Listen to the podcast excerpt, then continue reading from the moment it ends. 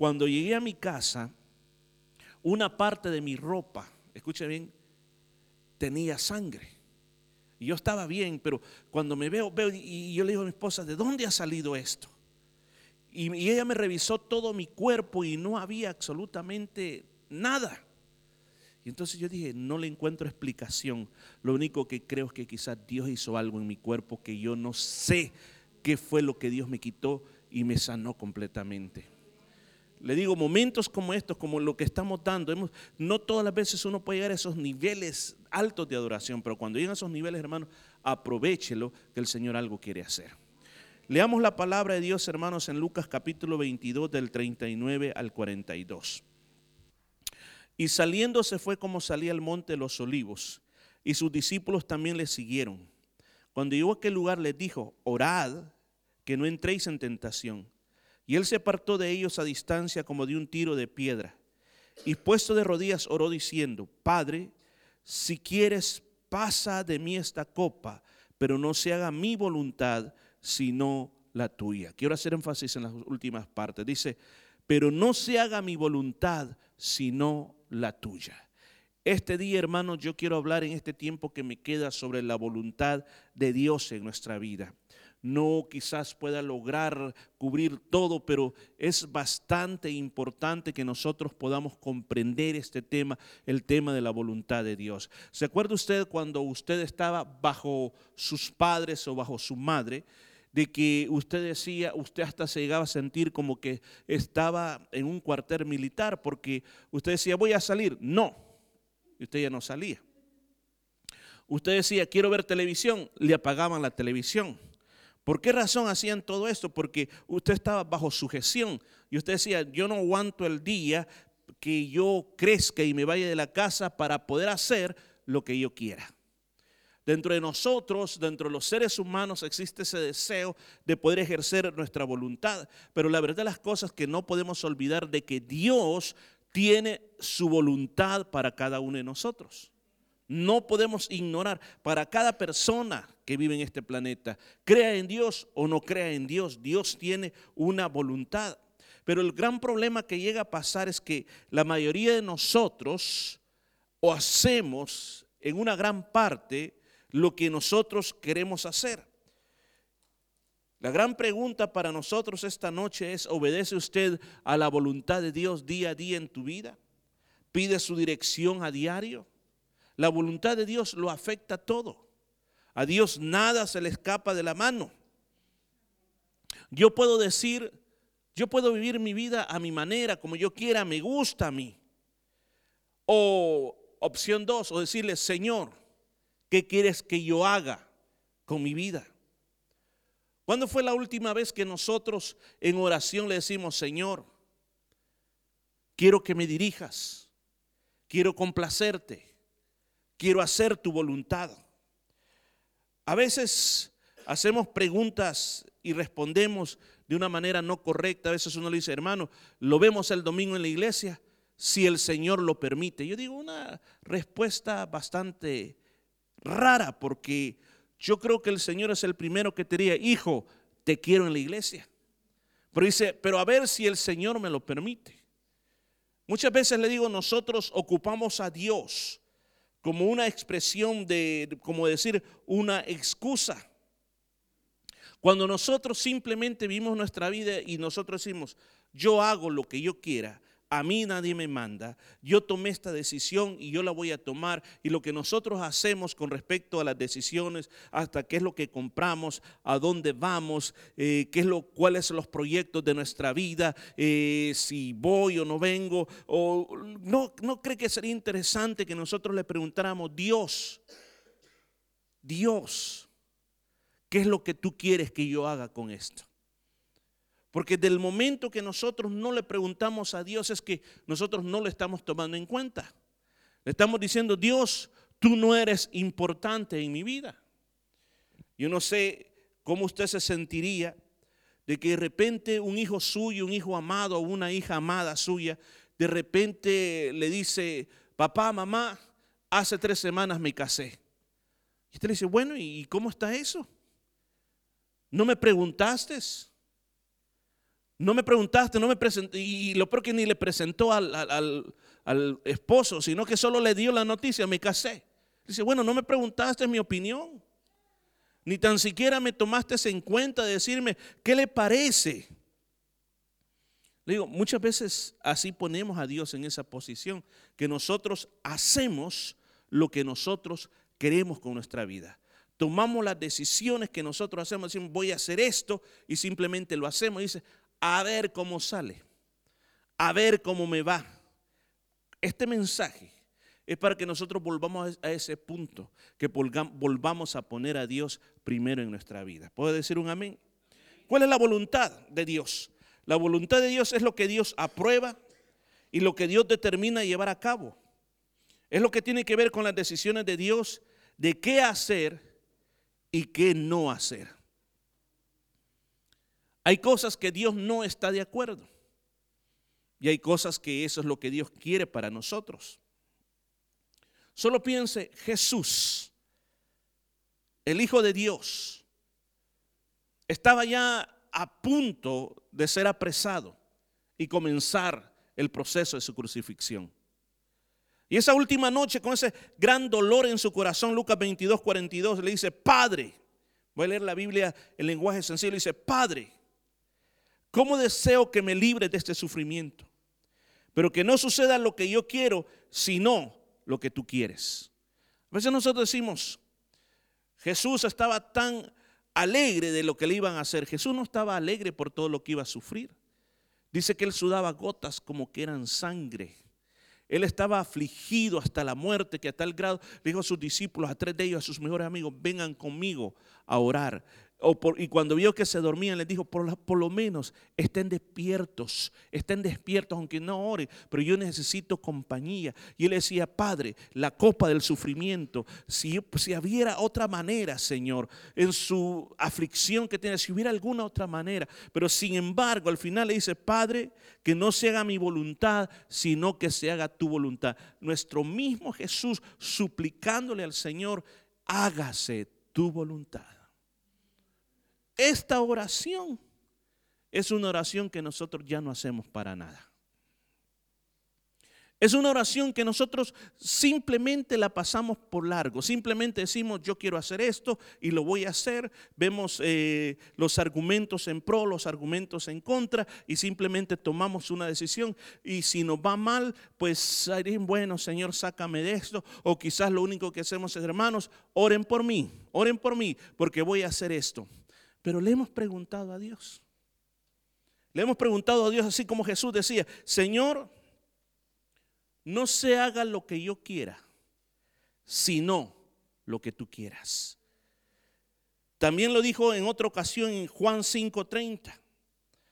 Nada puedo hacer por mi propia cuenta. ¿Escuchó? Jesucristo, Rey de Reyes, Señor de Señores, creador del universo, dijo, nada puedo hacer por mi propia cuenta, sino que como escucho, juzgo y mi juicio es justo, porque no busco mi propia voluntad, sino la voluntad del que me envió. ¿Escuchó? Yo no busco mi propia voluntad. Yo busco la voluntad del que me envió. Una vez más hace énfasis en lo que hacemos en nuestra vida. Le preguntamos, Dios, ¿Es esta tu voluntad? Dios, tengo este viaje. ¿Es tu voluntad que yo vaya a este viaje? Dios, quiero comprar estos terrenos. ¿Es tu voluntad que yo los compre? Dios, necesito hacer esto en mi familia. ¿Es tu voluntad, Dios, que yo lo haga así?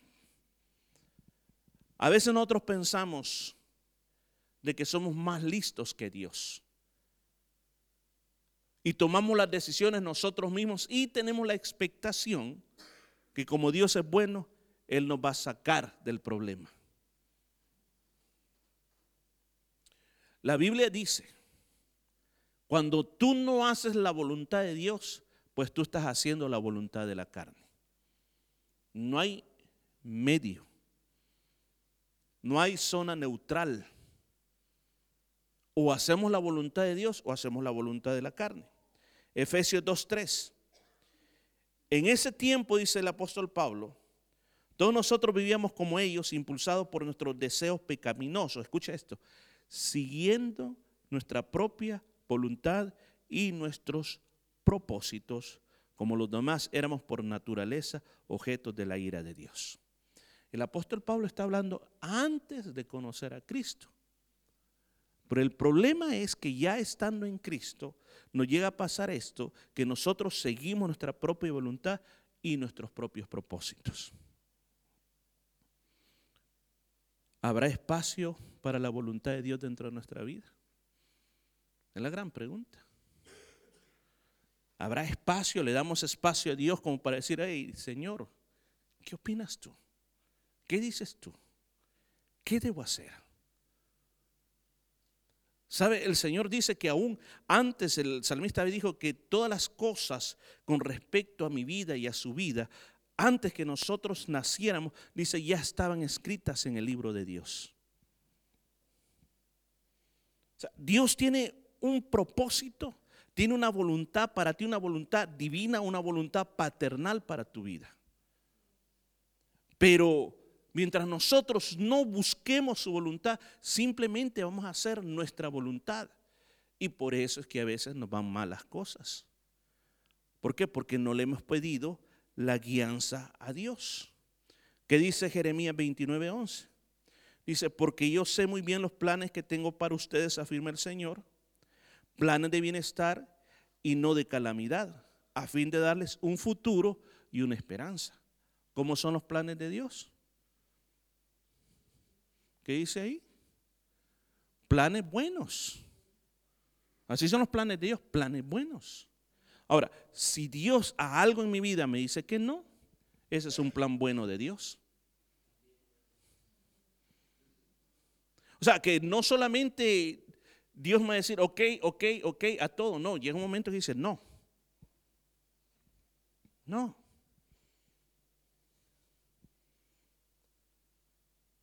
Algo que yo sé es que la voluntad de Dios es una voluntad perfecta.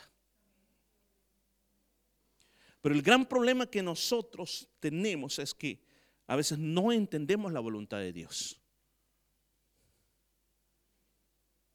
Y a veces nos pasa como, como pasa con mi esposa, ella está en algún otro lado, yo estoy así, o a veces eh, eh, yo estoy ahí, ella está aquí y me está desde ahí me está haciendo. Yo estoy, ah, ¿Ah?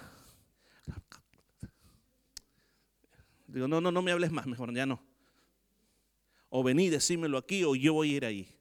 Entonces muchas veces nosotros sentimos que la voluntad de Dios es así. Que Dios se tarda, por ejemplo. Que Dios no me da una señal así rápida. Que no puedo comprenderla. Entonces, por lo tanto, llega momentos que hacemos cosas y oramos a Dios y, hasta llego a sentir una convicción personal y digo, esta es la voluntad de Dios. Y cuando usted creía que era la voluntad de Dios, se da cuenta que no era la voluntad de Dios. Entonces uno dice, wow, Señor, fuiste injusto conmigo. Wow, Señor, ¿por qué me pasó esto. ¿Qué le voy a decir algo, hermanos? Por eso es que a la mayoría de nosotros no nos gusta esto. Es porque no estamos dispuestos a un no.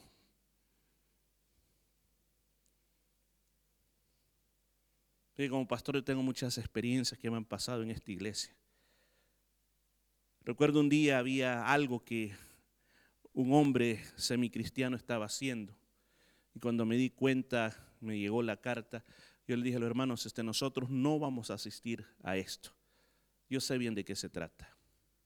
Pero cuando vine a sentir, andaban repartiendo las invitaciones dentro de la iglesia. Reuní a los que la andaban eh, repartiendo, les, dije, ¿y a ustedes quién les dio permiso? No, no me respondieron. Pero hubo una persona muy inteligente que dijo, bueno, pastor, dijo, ¿para qué le íbamos a preguntar si nosotros sabíamos que usted iba a decir que no? Así que igual lo hacemos. A veces nosotros así nos sentimos con respecto a la voluntad de Dios, que como no veo la respuesta ya ni como yo quiero, o no obtengo el sí, entonces digo, bueno, yo igual lo hago. Porque estamos tan acostumbrados a que nosotros no queremos que nadie nos detenga en lo que nosotros estamos haciendo. Y muchas veces consideramos que Dios es injusto o que Dios se equivocó, pero a veces es parte de un plan divino. Por ejemplo, pongámosle un ejemplo. ¿Se acuerda la historia de José?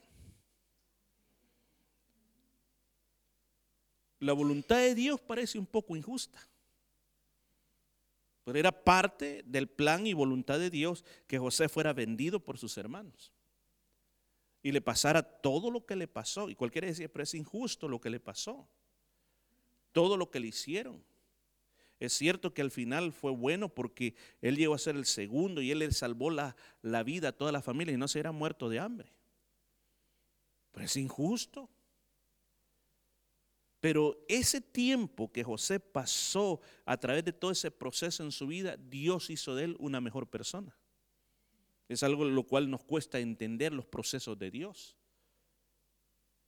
Porque quizás Dios, quizás José hubiera pensado como usted y yo pensamos, yo soy un hijo de Dios, Dios tiene buenos planes para mí, todo me va a ir bien en la vida, todo me va a salir bien en la vida, no voy a sufrir dolor, no voy a sufrir enfermedades, no voy a sufrir desilusiones, no voy a sufrir escasez, todo me va a ir bien en la vida. Y cuando de repente una pequeña cosita pasa, entonces ya estamos protestando y ya no queremos nada con Dios. Y eso no trabaja así. Yo algo que he aprendido, le digo, mi experiencia cristiana comienza aproximadamente como los cinco o los seis años de edad comienza mi experiencia cristiana. Aún estoy aprendiendo todavía. Y tanta, ha habido momentos en que Dios me ha hecho llorar, pero no de gozo, sino que porque me dijo que no.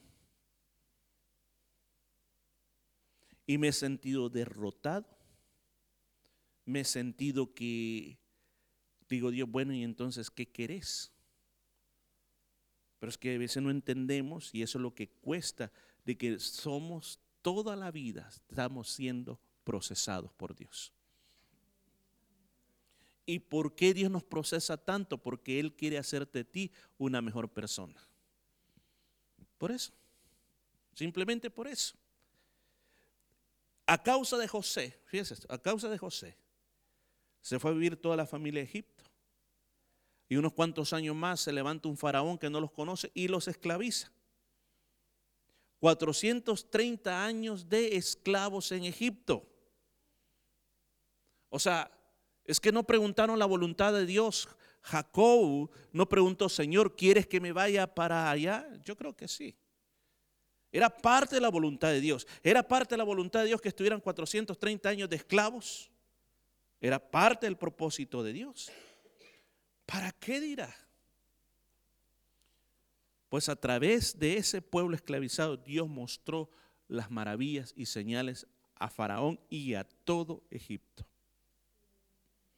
Pero en el momento uno decía, bueno, parece injusto lo que está pasando. Le doy otro ejemplo también. ¿Por qué los judíos rechazaron a Jesucristo? Uno dice, si fueran malos y si son los asesinos de Cristo, dicen personas, y eso fue eh, la pena que se les puso durante la Edad Media y que le llegó hasta nuestros días. Pero la Biblia dice que no. La Biblia dice que fue Dios el que provocó eso. Aló. No esperaba oír eso, pero eso es lo que dice la Biblia. Dios provocó que los judíos no creyeran en Jesús. Mire lo que dice aquí. Romanos 11 del 25 al 27. Deseo pues, hermanos míos, que conozcan este misterio para que no sean sabios en su propia opinión, que ha venido a Israel ceguera parcial de corazón, hasta que haya entrado la totalidad de los gentiles y entonces todo Israel será salvo, como está escrito. Vendrá a Sión el Redentor y apartará la iniquidad de Jacob y entonces tendrán un pacto conmigo cuando les haya perdonado sus pecados. ¿Se dio cuenta? Es un plan. Pero, pero, parece un plan injusto. Pero ese plan es por nosotros. Es que quiere decir, ¿qué es lo que quiere decir esto, hermano Morre? Lo que quiere decir que muchas veces lo que para ti parece injusto, pero lo que la injusticia que según parece para ti está ocupando para bien de otras personas. Si entendiste, da gloria a Dios. Es algo que nos cuesta a nosotros aceptar en nuestra vida, que nuestra vida no solamente es un testimonio para nosotros, sino para otras personas. ¿Por qué Dios no ha destruido a Satanás? Si desde el primer momento que, que falló, Él hubiera destruido y se acabó, y no más pecado y no más maldad, porque es parte de la voluntad de Dios que ande haciendo lo que ande haciendo. Pero las guerras, la destrucción del mundo, ¿por qué? Porque Él es un elemento para que el hombre escoja o Satanás o Dios. Ahora, el hombre escoge a Satanás, pues por eso es que estamos como estamos. Aún más, hay enfermedades que son con un propósito divino. Por ejemplo, tenemos a Lázaro. Juan 11:4. Pero Jesús dijo, esta enfermedad no es para muerte, sino para la gloria de Dios, para que el Hijo de Dios sea glorificado a causa de ella. ¿Se da cuenta? Enfermedades para la gloria de Dios. Uh, uh, no me gusta. Suena feo. Suena feo. Pero puede ser algo para la gloria de Dios. Bueno, usted recordará la historia completa de Lázaro. ¿Cuántas personas creyeron en el Mesías por esa resurrección de Lázaro? Por ejemplo, Naamán, otro ejemplo, Naamán. Naamán quedó leproso. ¿Era la voluntad de Dios que quedara leproso? Sí. ¿Para qué? Para que se convirtiera. La Biblia dice en 2 Reyes 5, 17. Entonces Naamán le dijo, permítame llevarme toda la tierra que pueda cargar en dos mulas, porque de ahora en adelante voy a ofrecer sacrificios y ofrendas solo a Dios y no ofreceré a ningún otro Dios. ¿Se dio cuenta? Es cierto que hay enfermedades que el enemigo viene, pero también Dios se lo permite por alguna razón que no entendemos hoy, pero lo vamos a entender después. Póngase de pie, por favor. Hermanos músicos, vengan por favor. Solo quiero terminar con esto. ¿A qué le quiero motivar? A que usted comience a preguntar, Señor, ¿cuál es tu voluntad? En todo lo que usted esté haciendo en su vida, ¿cuál es tu voluntad? No simplemente haga las cosas. Y fíjense que esto es algo que lo deberíamos de enseñar a nuestros niños, a nuestros jóvenes que nosotros no simplemente tomemos decisiones y basemos en los argumentos de acuerdo a nuestro razonamiento o nuestra experiencia personal. No, ¿qué Dios dice de eso? El problema, sabes, que todo, todo lo tratamos de entender. El Señor le dijo a Pedro, cuando Pedro, el Señor estaba lavando los pies de los discípulos, y Pedro le dijo, Señor, ¿tú me lavas los pies? Respondió Jesús y le dijo, lo que yo hago, Tú no lo comprendes ahora, mas lo entenderás después.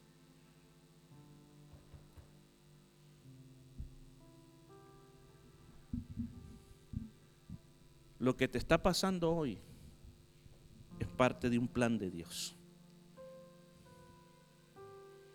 Aunque usted diga, pero esta decisión yo la tomé, es cierto, usted la tomó. Pero yo entiendo algo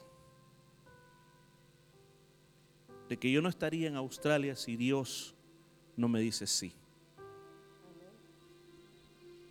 Por más que yo hubiera hecho mil aplicaciones y Dios dice que no, nunca hubiera puesto un pie aquí en este país. Todo está en las manos de Dios. Que yo me haya casado con Daisy es parte del plan de Dios. No me casé con otra. El Señor dijo, no, no, no, no, no, dijo. Tienen que haber niños de esta unión. A veces pienso en la vida de mi hijo menor, Josué. ¿Cómo conocí a su esposa? Ella de un pueblo que nunca antes en mi vida había oído mencionar en Australia. Un pueblo que para ir desde la ciudad de Adela hay que, hay que manejar siete horas para llegar a eso. Es un lugar remoto.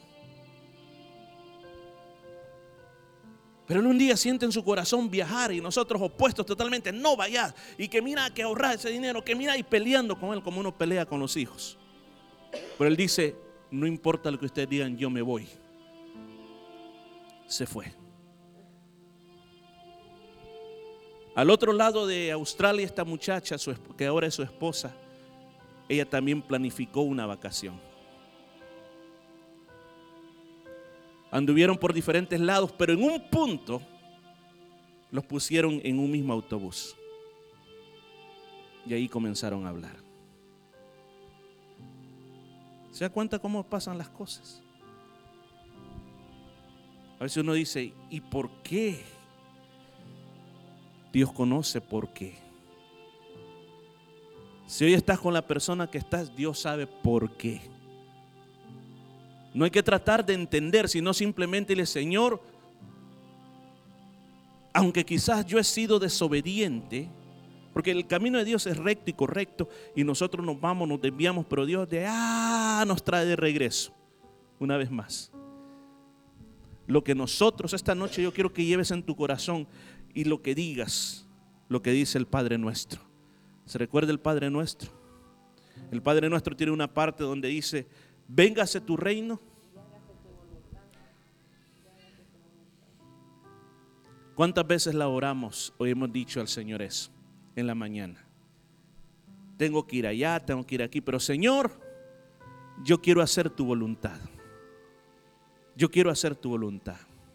La próxima vez que predique, yo le voy a hablar de cómo conocemos la voluntad de Dios. Pero hoy lo que yo le quiero motivar es que usted sea una persona que usted salga de aquello que yo hago lo que yo quiera. No, no, no, usted no hace lo que usted quiera. Usted tiene un amo, usted tiene un rey, usted tiene un Dios y usted tiene un solo Señor. Y usted está sujeto a Él. Y este día le vamos a, a dar nuestro, vamos a volver al señorío de Cristo. Decirle, Señor, hágase tu voluntad en mi vida. ¿Qué le parece? Cantemos esta canción tan preciosa, por favor. Cantémosla. Me presentaré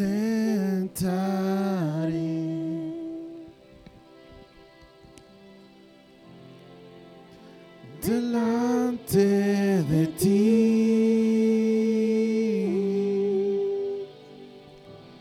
y esperaré. Sí, Señor, yo esperaré. En tu salvación.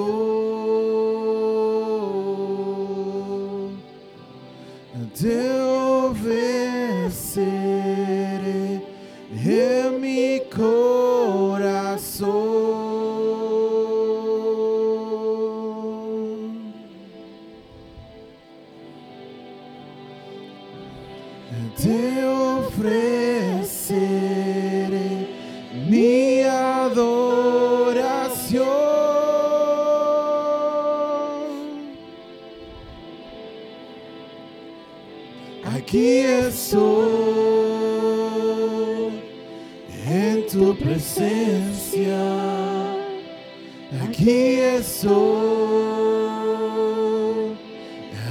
ante ti. Aquí estoy rendido a tus pies, Jesús. Aquí estoy para ti. Que esta canción sea nuestra oración. Me presentaré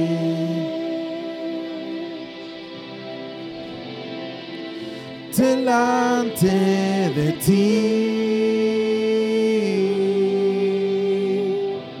y esperaré